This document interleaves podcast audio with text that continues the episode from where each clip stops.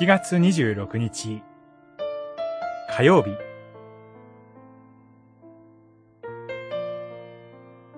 私を使わしてください。イザヤ書六章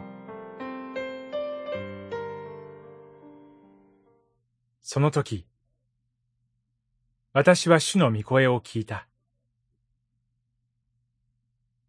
誰を使わすべきか。私がここにおります。私を使わしてください。六章八節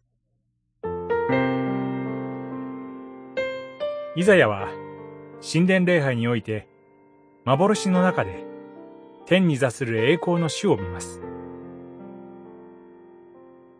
見つかいセラフィムによる賛美が響き渡り、神殿は栄光の煙で満たされました。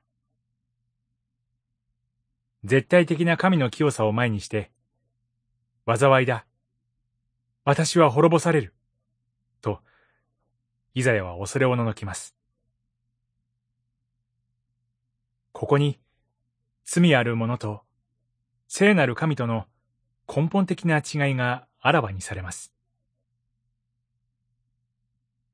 祭壇の炭火をイザヤの口に触れさせるという神の一方的な働きかけによって罪の許しを体験したイザヤは誰を使わすべきかという主の御声に直ちに私を使わしてくださいと献身の応答をします。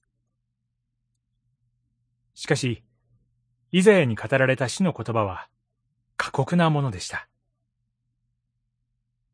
悔い改めて癒されることのないために、語れというのです。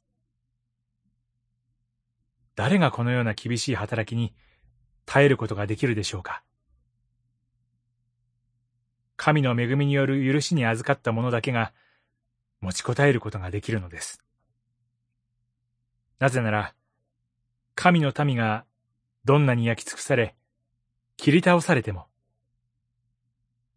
神は聖なる種子としての切り株を残してくださると約束しておられるからです。